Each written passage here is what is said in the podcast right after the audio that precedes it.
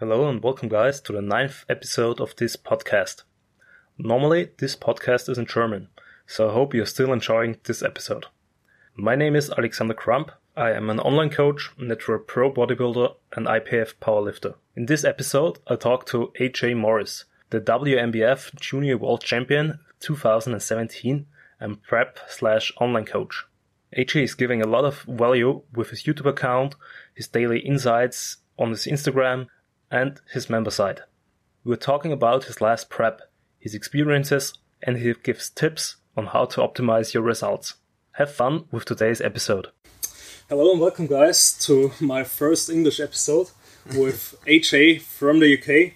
He's a great online prep coach, um, also a great natural junior bodybuilder who won the WNBF uh, Junior Worlds last year.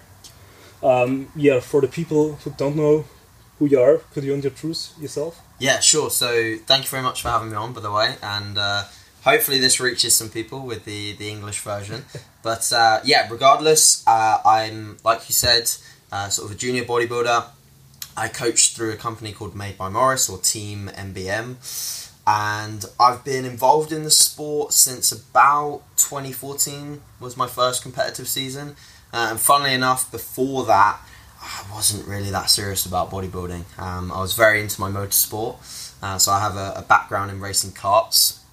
That's initially what built my competitive drive, and and then moving forwards from there, didn't have the money for motorsport. Went into sort of wanting to to build some muscle realised that you could compete, and luckily I found natural bodybuilding fairly soon, which I think is a good thing.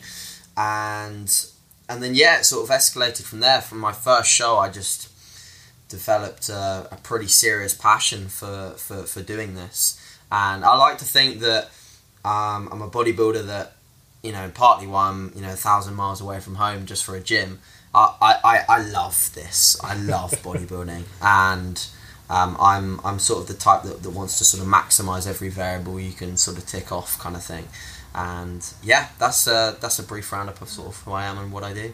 Yeah, it's it's um, if you don't follow AJ, you really have to follow him because he's uh, like he just told us, he's really really passionate about everything and also puts out uh, great content and great informations. So um, just asking because uh, last year you had a pretty good uh, competitive season sure. with um, lots of wins, um, yeah, yeah. also on, on bigger events like the WNBF Worlds. Of course. Um, I just want to um, touch the, the time after your competitions. Um, how did you feel? How was the time after them? Yeah, I mean, for anyone in any uh, sort of competitive route, it's going to be a hard process. Like you know, how however many times you compete, it's always the same. You have that post competition blues kind of thing, and and mine was a whirlwind, right? Because it was my first time in the states, first time in America, qualifying for worlds, having done shows. I started prep in March, uh, early March. I finished prep late November. It was pretty much the whole year spent dieting. Right, yeah, right. Yeah. So I had a bunch of things going on, had even more things going on at that period of time in my life that, that were even bigger than bodybuilding. So I think that when you come out of a show and you're dealing with the things like sort of you know the food focus, the immense fatigue, and things like that, you have got to put that in. Like at every moment in the prep, when it gets hard, you have got to put it in perspective. At the end of the day, you've got yourself in that position, so it's your choice to get yourself out sensibly. So that's what I told myself. Um, so in reality, the, the transition in itself was something that I'm I'm pretty proud of. I think I did a good job. Uh, looking back, I, I wouldn't change anything that I did, which I, I think is something that I'm really proud to say. Uh, would I have changed all, all of my others in 2014 2015? Absolutely. Like, those were awful. I ate way too much and I gained way too much weight. And, you know, that, that set me up for a, essentially a poorer off season. So, from a mindset point of view, I knew that I was going to deal with it okay, even with sort of the the American culture and the food out there. Like everyone was yeah. messaging me on Instagram saying, "AJ, you've got to go try this. You've got to go try that." And I was like, "Go away! Like, please go away." I'm just sticking. So I stuck to my normal foods. I just did plenty of steps, explored, you know, the cities, uh, and I think you know I spent two weeks out out there in the states after the shows, and I came back about three pounds, four pounds heavier. It's great, man. Whereas uh, could have could have come back quite easily, fifteen or twenty heavier. Yeah, for sure. And you know that would have been you know a really bad position to be in. So yeah, I think I handled it pretty well. But for the newer competitors out there, don't like don't be hard on yourself if you the first time you fuck it up Yeah. because I, th- I did that. You know, I'm pretty sure everyone does. Yeah, um, and if not in the short term, shortly after the, the contest prep, maybe it will be one, two, or three months post the show where we, you will be uh, not that strict anymore and Yeah. just go crazy. Then it's Yeah. it doesn't really matter if it's one week or three months Yes. after the competition. You still go crazy if you if you don't uh, go into this whole thing planned and also think it's it's a lot to get the experience. So you do, um, you know that it's, um, that, that you have no Yeah. benefit of eating more more Yeah, junk food just to to get your, your short term pleasures. that's it. And I think on that point, you know, it's, it's very important as a transition process to to set off season goals. Yeah, uh, immediately upon exiting your show because the goal of the show is now gone. So you, if you come out and you don't have any distinguished goals, you're going to be in a bad place mentally. So like set some lifting goals in the gym, like you want to do this, you want to do that. You know that you've got to eat up to be able to do that, and you've got to eat up sensibly, and and then go from there. Um, so I immediately set the goal of of competing in the future. So I knew that I had to handle this phase well yeah. to set me up for that. Yeah, so that's important. So um, what are your plans? When will be your your next show? Yeah, good question. So, um, I think I'm I'm in two minds at the moment. Um, with how well and successful this year has been, I have been contemplating next year. Um, whether or not that will pan out or not, I'm not too sure. Uh, because the, the the main goal of my next competitive season will be to earn my pro card um, in the lightweight division. And I was on stage as a junior at like 148 pounds the cutoff for most lightweight categories is 154. So if I was to give it two years, I think I'd definitely be on the cusp. I'd be very close. I think with the amount of tissue, I think I definitely would have gained by then. I don't like to set stupid limitations on a pound a year or Yeah, some yeah. shit like that. So I think I can. If I took two really successful years off at my age, I, de- I definitely think I could get six pounds of stage weight. Um, I definitely think I could retain more as well on the way down. So I I'm contemplating next year, um, but I will see where I'm at at the end of this year to confirm that. But it will most most likely be 2020, and you know that will be good because I'll, I'll be prepping around people like Valentin again because that that's his goal to compete compete Yeah. in that year, uh, and to do that would be immense because I, I do like the creating that environment where you're prepping around friends. Like that's a good thing to have for sure. Yeah, for sure. I mean, you just get motivated by each other, and the, the most Yeah. important thing is you push each other to the limits. Have somebody somebody to, to talk about the harder parts, and also you have a lot of people that that understand the situation. Yes, yeah, yeah, yeah That's pretty sure. pretty important, especially for um, during the competitive season, because you if you're feeling a little bit left alone, it can be, be pretty dark Yes, to to do a prep yeah, all, course. all alone. yeah. Um, so um, now that you said that you're going to do an extended off season, what are your plans to, to stay motivated and keep like like I said at the beginning to um, optimize every variable and also um, yeah don't don't lose the, the goal out of sight. Sure. So it's, it's honestly it's like doing things like this, like being in this gym in this environment, uh, surrounding myself with you know people like yourself, Valentin, Kevin, uh, and all the to be honest, like most of the people here are, fucking motivating, and you know I don't. Unfortunately, and I don't have any problem saying this. I really don't have that back at home. Um, in my current environment, it's very limiting. So I'm like one of the strongest in my gym Yeah, and I hate that. I Yeah, hate being, yeah. I hate being the strongest because I want to come in and see people pick up shit from the floor that I can't, you know, and I want to see that that's possible. Um, you know, like Kevin doing, I think I got like eleven or twelve reps, and he got twenty plus reps with that weight on the hack. Yeah. You know, I want to see people doing that. I want to see the possibilities. So um, it's doing things like that, and it's and it's surrounding myself with people that have got a similar long term vision. So you know, like you know, Valentin will kick me up the arse if I do something like uh, if uh, I, I even pulled the plug on like a mini cut like one month ago, and I talked to him about it, and he was like, "Yeah, what the fuck are you doing?" Um, and sometimes I need people like that in my corner just to just to basically back me up Yeah. and and keep me to push in the right direction. And I've never been one to like surrounding myself with people that just sort of um, quite an English phrase, but bum lick. It's like they kiss your ass basically. I don't I don't like that at all. Um, and I have plenty of people like that, you know, that will tell me I look good all the time. they'll, they'll comment on my face saying, "Wow, like so much tissue." I hate that. I want someone to say like we were doing curls and Valentin was saying your arms are shit. You know, like I want people like that in my corner, kind of thing. Yeah.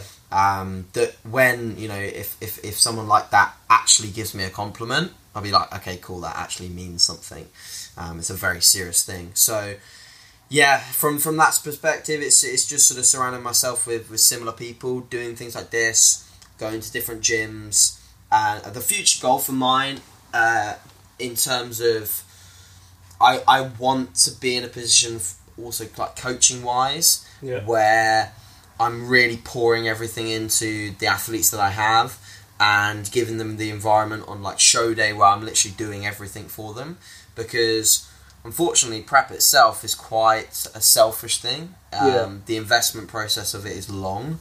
And at some point whether you like it or not it's gonna take away from from your job and from what you do uh, elsewhere. So you know if you have a relationship a girlfriend even just things like hanging around with your parents and you know things like that it's just it, it starts to suck a little bit. So I, I owe it to the people around me just to be a little bit more attentive to them um, and yeah I mean I I miss prep a lot so it, it's sometimes hard Yeah. to, to sort of set goals within an off season.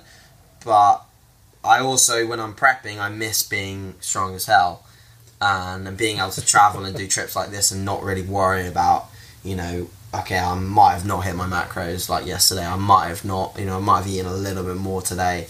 Like, it's not the end of the world kind of thing. Yeah, yeah, for sure. Um, So yeah, that's sort of that's sort of where I'm at. Yeah, it's it's um, especially um, if you're doing a lot of uh, a lot of competitions and you're really eager to, to present you again on stage. Yeah. I think it's pretty pretty good to uh, to really enjoy off seasons. Like I said, do the things that you can't do during prep, especially in, in the natural scene where you're prepping like half a year at least Yeah, for sure. it's it's um, just takes away um, some some value of the life. I mean, you it's it's hard to tell for an outsider because for us it's not really that you say ah I would more likely to do that. It's n- not really that because at this moment I want to get the um, everything's done. So um, I look great at competition day. And yeah, why why did you change your mind with the minicut? Why do you try to, to push the, the body weight now even harder? Sure. I mean, it's not in the sense that I'm trying to necessarily push too much from here because I am close to, at this present moment, close to a, a peak level of, of sort of where I want to sort of push body fat levels. So I'm sort of gaining at a slower rate, and then once I harden this body weight a little bit more, then I'll go for a, another Yeah. another sort of push to see what the next phase of body weight looks like. But the reason why I sort of pulled the plug on the mini cut is because I think spending as much, you know, and, and Valentin back this up, you know, I think spending as much time out of that environment when you're in a deficit uh, as possible, especially when you've had a long prep, is key. Yeah. and you know not only from like a you know a psychological perspective but from like a physical perspective performance in the gym. All these variables that you want to maximize when you're in an off season you're not going to maximize in a harsh deficit. You know it's just not going to happen. Yeah. you're going to be able to recover from less.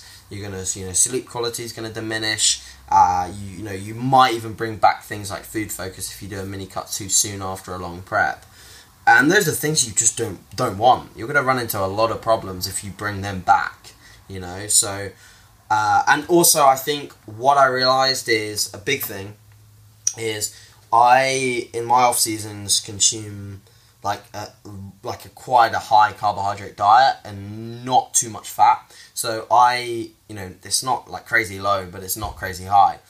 And I like I like that approach, but what you do get with that is incredible amounts of water retention, like incredible. Yeah, like so, you're always very spooled over. So to, to, to term it as that. So when I did like a week of reduced carbohydrates, I was like, holy shit, I'm way leaner than I thought. You know, like all the blurriness that I was carrying was just glycogen, water weight, and all of that jazz. And I, I use a lot of sodium as well. Yeah. So as soon as I dropped some of that off, it, it was just like, ah, okay, I'm actually leaner than I thought. So I'll just continue. Yeah, Um, yeah. Can, can totally relate to that. Um, when I had uh, made some weight for my, my powerlifting prep two weeks ago, Mm. I also just cut out uh, the carbs basically and kept everything the same. And I think it dropped like 2 kg in, Yes. in three days. Yeah. It's just just crazy to going from 92 kg to under 90 just by by eating the same calories and just like I said reducing the carbohydrates to a normal level Yeah. because I I've really also fell in love with the the approach of pushing the carbs pretty high and keeping the fat pretty More moderate. moderate, Yeah, yeah. So n- nothing crazy low because I um I, I'm feeling pretty bad when I get like uh, under 0.7 grams Oh, of, yeah, of, hideous. of Yeah, fats for yeah. per, per kg. So um, and all above, just slight. It, it can be five grams is Yeah. enough to keep me off of any weird cravings of getting um, me that I feel good. Um, great re- uh, regeneration, great performance in the gym, and everything's great. Um, would you say that you're on, on your your body weight now on your um, sweet spot, or are you already a little bit above, or, or still under it? Mm, good question. I think some things like I, I think my pressing can improve. I think if I gain more body weight, if I because I'm like in the high 170s at the moment, so that parts me about 30 pounds above my previous stage weight. Yeah. I think if I was 40 above, my pressing would be tremendous. Um, but I think actually my free weight squat and my deadlift might actually not benefit from that weight Yeah. because I find that my deadlift stays the strongest until the very end, but it actually improves as I get a little bit leaner. My high bar back squat as well slightly improves as I get a bit leaner. Um, but things like things like the hack where you're supported and, and things like that, you know, you, you, you can be pretty good at that for sort of whatever body weight you're at. But a little bit around the hips, little bit on the sort of the lower back, those sort of areas accumulating with body fat help a lot. Um, but the biggest thing that I found is, you know, once I get into the 170s, my pressing just changes dramatically because anything below 160, uh, sorry, yeah, anything below 170, and my my upper body is fairly lean. My upper body gets lean pretty fast, uh, so my upper back and traps just lose a lot of body fat, and my pressing just goes to shit, and I, I hate it. But that's the reality of, Yeah. of body composition. So so yeah, I'd say I'm I'm pretty close to sort of a sweet spot for most things, but I'm definitely intrigued as to you know what I can get out of pushing a little bit more. Um, hence why I'm doing it. You know. Yeah, yeah, for sure. I mean, um, it's it's funny, like because the most people think they're actually if when they are getting leaner or lose some body weight and stuff like that. That's like you said, the um, the performance will decrease on the squat or the deadlift. Yeah. But it's especially um, it's like I said, the first thing that goes to really really bad will be the bench press because every inch that you maybe have to little, move a little bit more or don't have that um, um, um, don't have the, the, the better angles and stuff like that, you will feel it immediately Yeah. because it's um, it's it's it's um, also um, a, a higher percentage stage uh, stage of the, Sure. the full weight that you use. Yep. Yep. Yep. So yeah, um, what's your your um, body weight compared to previous off seasons and and maybe um, starts of the the cutting phases? Sure. So I think I started my 2017 prep at like 185. So I'm about five pounds off that, and Yeah.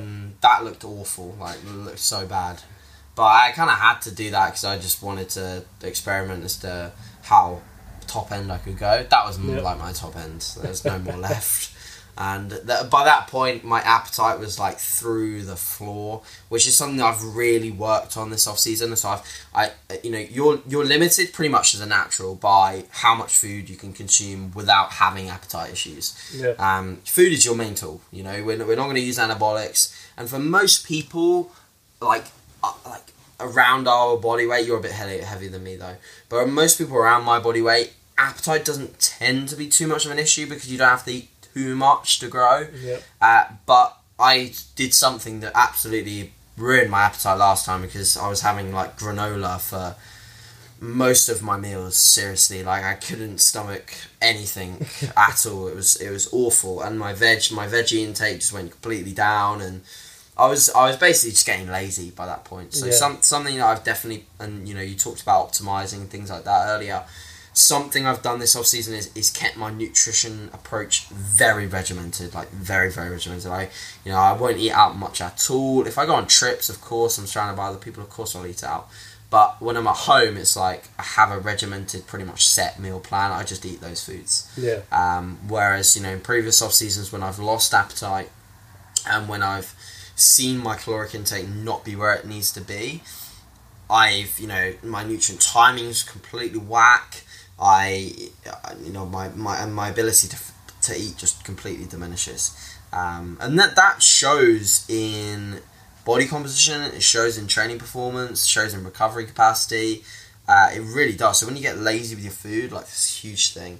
So that's where I'm at, sort of, and from a body weight perspective, I think I'll be clean into the 180s without having any appetite issues. Hopefully, because I'm still I'm still be able to eat pretty well at the moment without without too much problems. Yeah, yeah, sounds great. Um, because you mentioned the meal plan, I think a meal plan is actually often a great tool Yeah. to use, especially uh, at the end of the prep Mm. or uh, even at the last maybe one or two months, um, because you just reduce the stress so much. Removes the Some- thinking process. Yeah, yeah. Um, some of my clients um, who are studying have now uh, had the, the big test season now at university, Mm. and uh, we made more or less by try and error just thought how can we optimize the things, and meal plan was the way to go. Stop Yes. thinking, just doing for the four maybe six weeks, and then you can go to your flexible approach or whatever you want to do Yeah. and also now at the, the off season I um, like I said you're you're getting so satiated by everything that you don't want to eat so much junk food and you just don't want to think about food you just want to get it down um, and don't waste any energy on it it. more more fo- um, get your focus and your energy into the performance on the gym Yep. and try to, to be as good as possible there Absolutely. Agreed.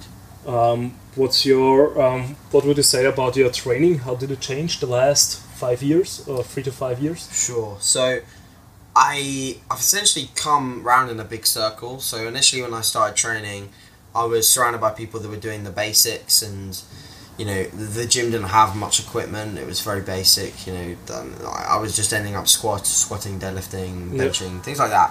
Um, and uh, I always loved training, like you know, to to, to failure uh, or, or close to. You know, Yeah, within yeah. those moves, you, you're not you're not going to take a squat to full muscular failure because you you'll be pinning it and, and popping out a hip. Yeah, so yeah. I, I I loved that style of really really hard training, and I you know I was very lucky, like I said, to surround surround myself with people that like that too, and introduced me to that at a very young age. So coming out of that, I then discovered sort of, I guess you know more people within the natural realm that were displaying an approach that maybe seemed more sensible on paper, but was totally unenjoyable for me.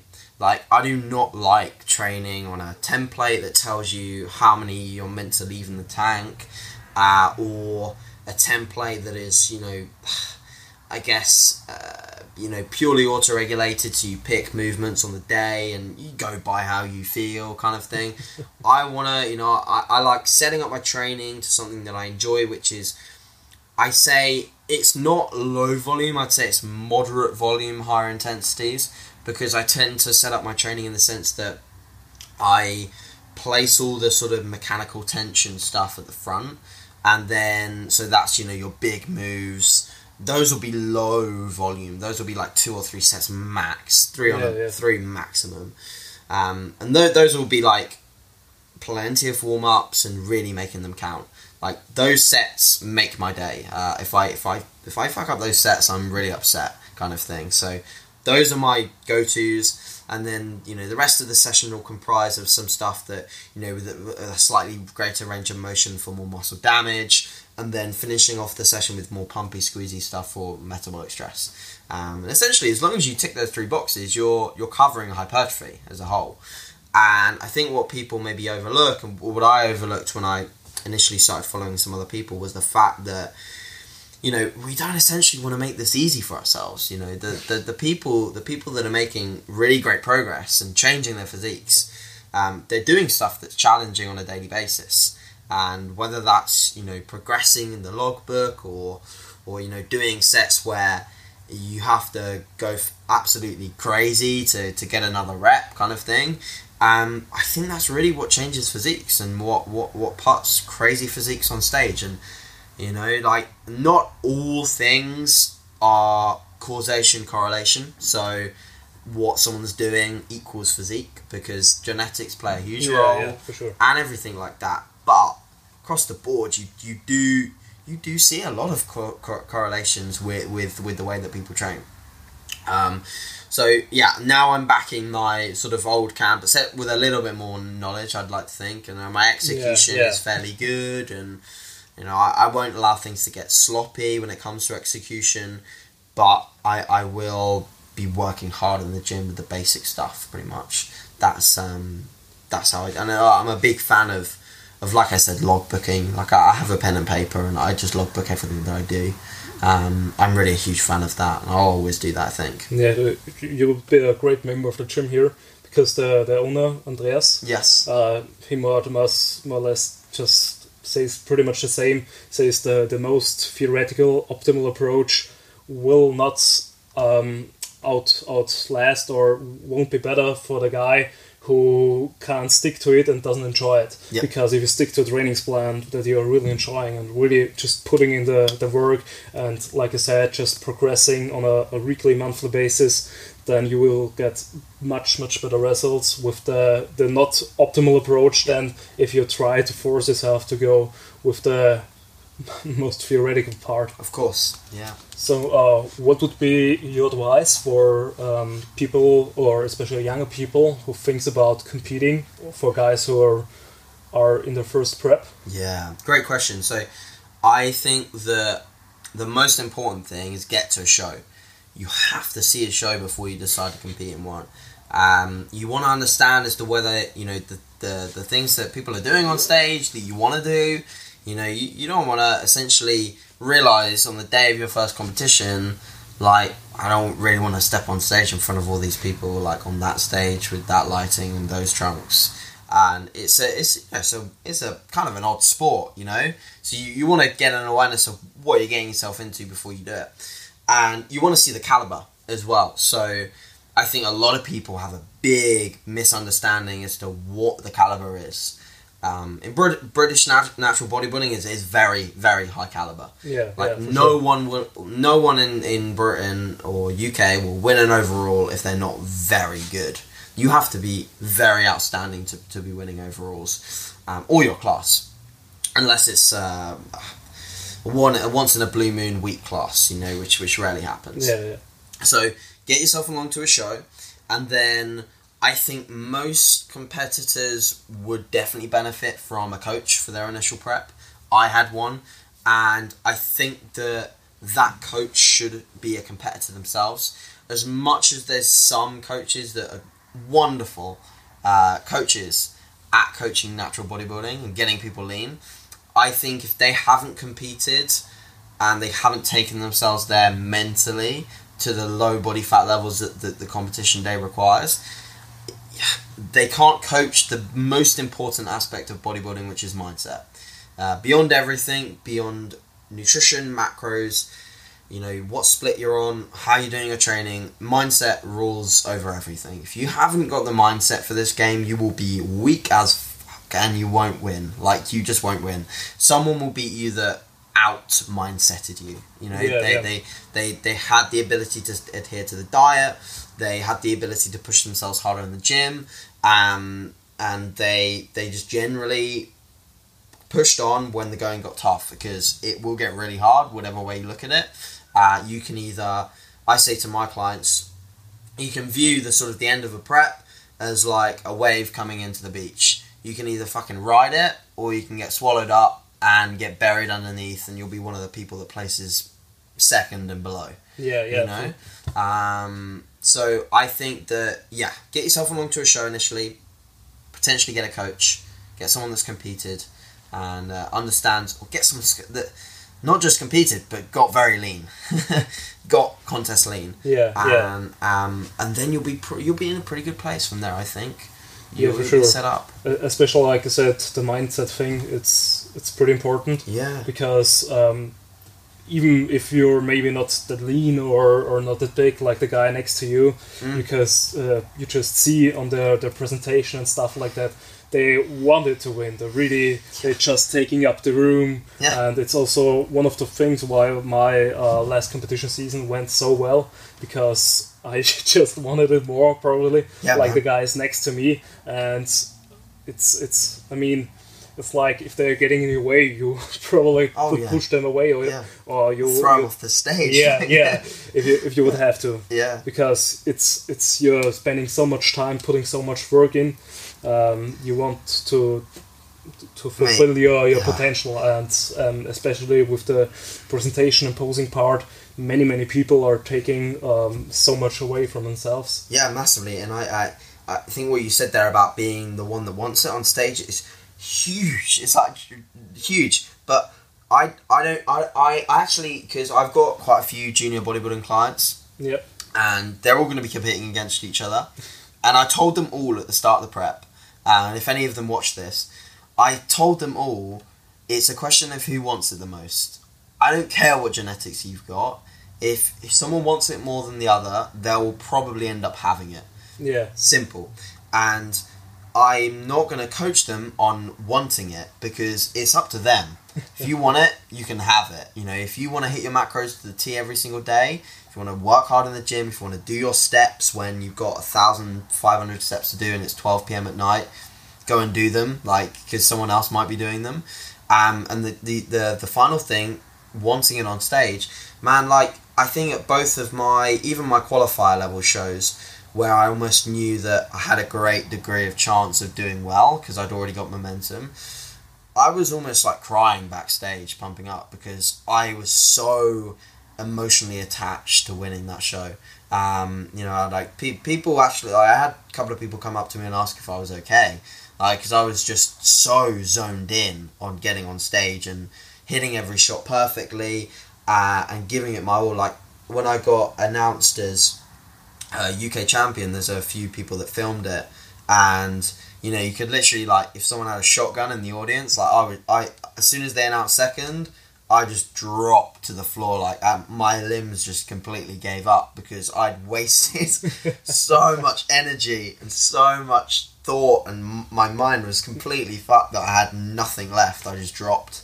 Um, and then yeah, I, I cried for a long period after after picking up that trophy because you know I, I thought I thought uh, you know the Kai the Kai Greene mindset. You know, you think about doing these things. You know, like I when I knew that we were reverse band hacking yesterday, I thought about those hacks for a good few days before I did them. Um, that's that's what you're like though when you're you're so you know about bodybuilding you you think about it on a frequent basis. And i'm sure that you know now with your powerlifting focus you probably think about your deads like three days before doing them um, Yeah, yeah. at least because they mean a lot to you. And if they don't move you're going to be upset you know? And i i think that's the best part about bodybuilding. Um, people people can look at that and sort of say ah you know maybe you're a bit too obsessed or it's not doing you any favors. And at the end of the day I think you'd agree there's a lot worse things we could be doing than being obsessed with something that brings you great happiness, um, brings you health, uh, as long as you don't fuck yourself up completely. Yeah, yeah. um, And, uh, you know, and it brings you something that um, it gives you, I think, the number one thing in life, which is daily continual improvement.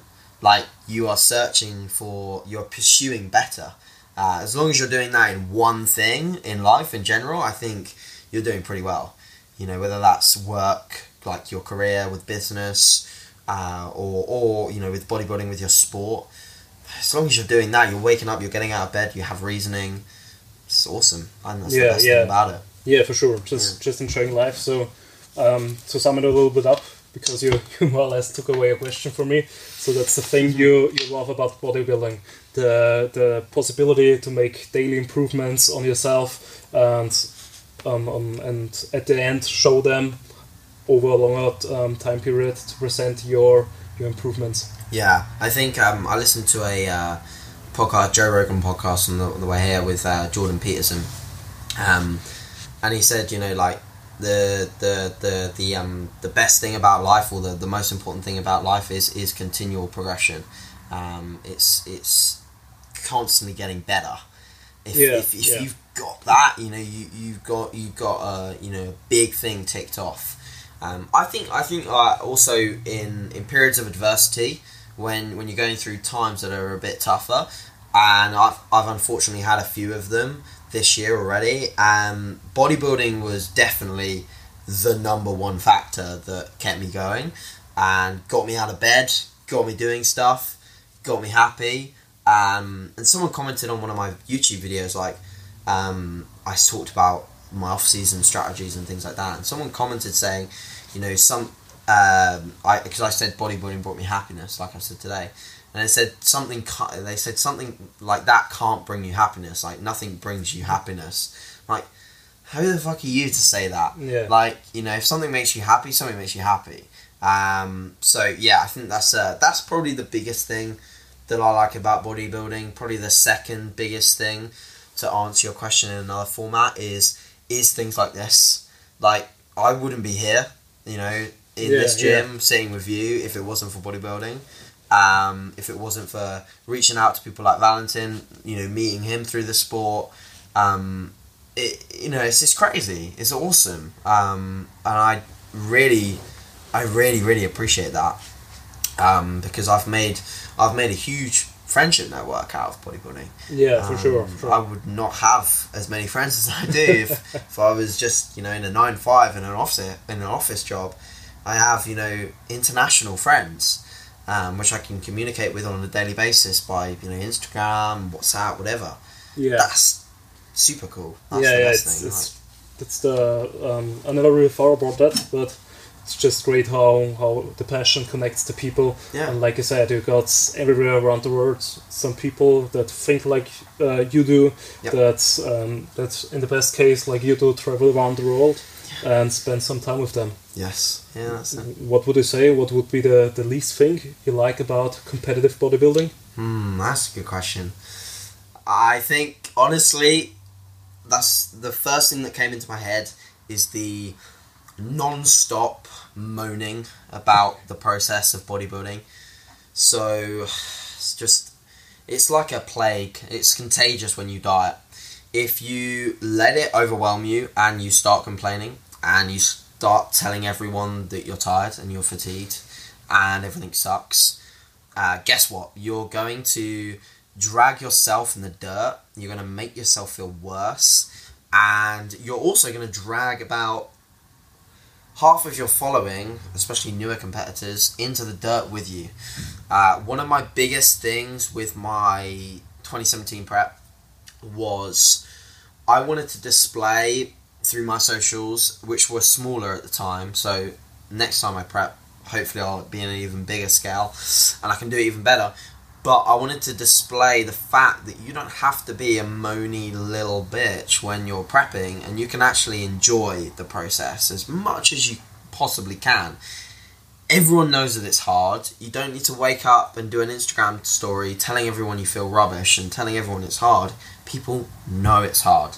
If- the people that are following you understand the process of bodybuilding, they know it's difficult. You don't need to tell them every every damn morning, every damn evening. So yeah, and that's that's probably the thing that irritates me the most. It's more prominent in newer competitors, Yeah. but once they get an understanding of that's actually making things worse, you know, telling everyone that it sucks, Um, how about tell everyone the good stuff? You know, how about wake up in the morning and tell everyone how awesome, you know, prep's going? How, you know, honesty is a great thing, but too much honesty when you're prepping will just basically make you feel depressed. Yeah. It'll make you feel horrible. So, um, that's a big thing.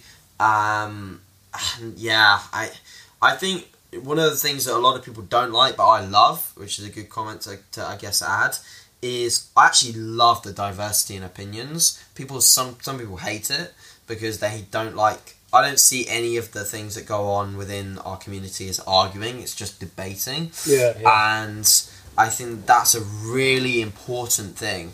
So, you know, it's why me and Valentin do the podcast. Like, there's some things that we don't, we really agree on most, but there's some things that we don't exactly agree on, like to the T.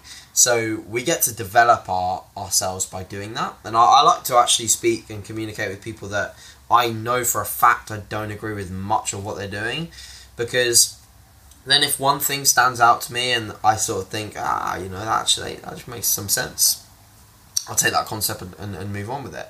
Um, one of the one of the things that I was initially very bad at, even quite recently, was I was pretty close minded.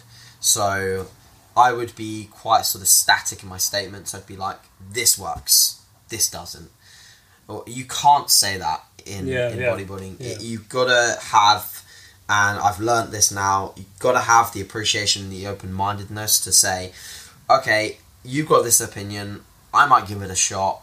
It might work. It might work better than what I'm currently doing." If Someone tells me I need to stop training with high intensity and I need to do like a super high volume split for maximal hypertrophy. Damn, I'd try it, and if it worked, I'd I'd I'd stick with it because essentially I I, I like the training that gives me the maximal results. Um, I do love training that way, you know, the the other way. Um, but if if I'm getting maximal results, then I'll have to fall in love with it. It will have Yeah, to be the approach yeah. that works. So yeah, I think I think that's that's something to sort of add to that scenario. But the yeah, the main thing is is the uh, the non-stop moaning. So yeah, if you do that, stop that. Um, looking back now at your your last few years as a competitive bodybuilder, um, what would you have wished to done more of? So it can m- maybe in the gym, in the training, or nutrition side, or regeneration side, or lifestyle side. Hmm. Maybe follow some other people earlier. Could, could be anything. That's a really good question. That, jeez, I I don't think there's much that I'd do differently if I Yeah. look back at how I set up my phases. I think honestly, if I hadn't of if I hadn't have won a UK title, if I hadn't have only lost as a junior, I only lost one show as a junior. I was unbeaten in every show that I did. Besides one, I lost to one guy. Um, that was m- maybe a little bit debatable. So, I uh, uh, that's that sounds horribly cocky. So I do Yeah, yeah, apologise. yeah. But it was close. Um, but I think I think honestly, I'd have I'd have maybe done more things like this. You know, throwing myself into things like travel and meeting new people, engaging with new people, and, and just generally talking to others. Because it's quite easy with bodybuilding. I see this a lot to be quite closed in, in, in what you do, and you actually forget to enjoy the greater things in life that are communicating with people that are traveling to other gyms. Um, you know, I have I have some very close friends that are very very dedicated to the sport, but they I, I almost look at what they do and I'm like, man, like you're missing out on some things here. You know, there's some greater things to bodybuilding, like the social side of things, like the communication, meeting people that are so great and that I can actually improve your um your your as- every aspect of what you Yeah. do. So I think I've done I'd have done more of that, and I think what I need to improve on in the future is I think generally being a bit more accepting of that. Um, like you know, if someone came to me in the future and if my own place uh, in the UK, I currently live at home, but if my own place and someone said, you know, I want to come over and, and train with you for a bit, and they, they were a close friend, I you know I should I, I I- in the future I should definitely be like, yeah, come down, you can stay, I'll put you up, you know, we'll we'll train together, kind of thing, like doing more things like that, um, and being less closed in 'Cause it's quite easy for me to be very closed in and just eat my normal foods, train in my normal gym, eat, sleep, train, repeat, and work, and all that jazz. It's quite Yeah. easy for that to happen. So Yeah. yeah, doing more social things I think is very important. Um, but the whole sort of how I set up my preps when I competed, I think it all worked. It happened for a reason, um, and it was enough for me to get where I wanted to be today. So that wouldn't change uh, a thing. I don't think. Yeah, I think that's that's a great uh, a great answer because, um, like I said, you're just learning a little bit um, and, and getting experience over the time. So, So and all in all, all the, the little mistakes we do um, makes us the person who we are at this moment. And I mean, probably both of us will do the one or two or many mistakes in the future, but we will learn from it and Yes, yeah. and gain the experience from it and get even to be better uh, persons in the future. absolutely, yeah. So um, for the people who want to, to follow you, Mhm. where can they find you? Sure. So if you want to follow me, I'm most active on Instagram, and that's uh, AJ Morris underscore. I have plethora of other things, so I'll roll, th- roll through them all. So I have a membership site, which is www.madebymorriscoaching.com slash membership. Uh, that has well over 100 videos on it. It documented my entire prep. So I did sort of like daily updates throughout my entire prep. So if you want to see sort of what I was doing with nutrition, steps, cardio, training throughout my diet and peak weeks, check that out. That'll give you a lot of sort of information on that front. And it also has a lot of training footage. So I filmed a lot of the sessions that I've done here. And it also has a weekly Q and A where I ask, you know, I say, you know, ask me anything in the face private Facebook group. People log their questions, so it's a very interactive interactive group, and it's just four ninety nine a month, which is something like you know five euros, six euros kind of thing. Um, so that's that, and then in terms of free content, I have a YouTube channel which I put up you know pr- pretty frequent videos on there. Again, I, I documented a fair amount of my prep on there too, so just that's there too if you want to not pay for it. Be honest. And the podcast, which I do with Valentin, that's on YouTube and iTunes. So if you search uh, the Natty Scene or Teen Muscle Radio, which is its old name, which needs to be gotten rid of, but search either one of them and you'll find it. Um, and that that is really where I'm most active. Obviously, I am on Facebook. If anyone wants to sort of add me on my personal account, that's fine. I tend to put up training footage, and you know, if you wanted to ask me a direct question, I'd be fine with taking it on there. So I just, uh, uh, if I don't immediately know someone or they don't have many mutual friends, I. I, I have my friend request list is just filled with a load of crap, so um, but I'll try and sort of accept anyone that does add. And that's yeah that's pretty much that's pretty much it. Obviously feel feel free to dm me on instagram if anyone has any specific questions on what i've said today or anything. And uh, also like uh, uh, we always like with any podcast we always appreciate people sharing it and you know so whack it on your whack on your story if you're if you're watching or have watched and like tag us both in it um, that's always cool to see who's watching it uh, I like that a lot. So, and I'll reshare it on my story as well. So, yeah, Yeah, uh, thanks for your time. no worries, man. Thanks for your pleasure. knowledge. And I think it's time to get some food now. Yeah, cool, wicked. Thanks, guys.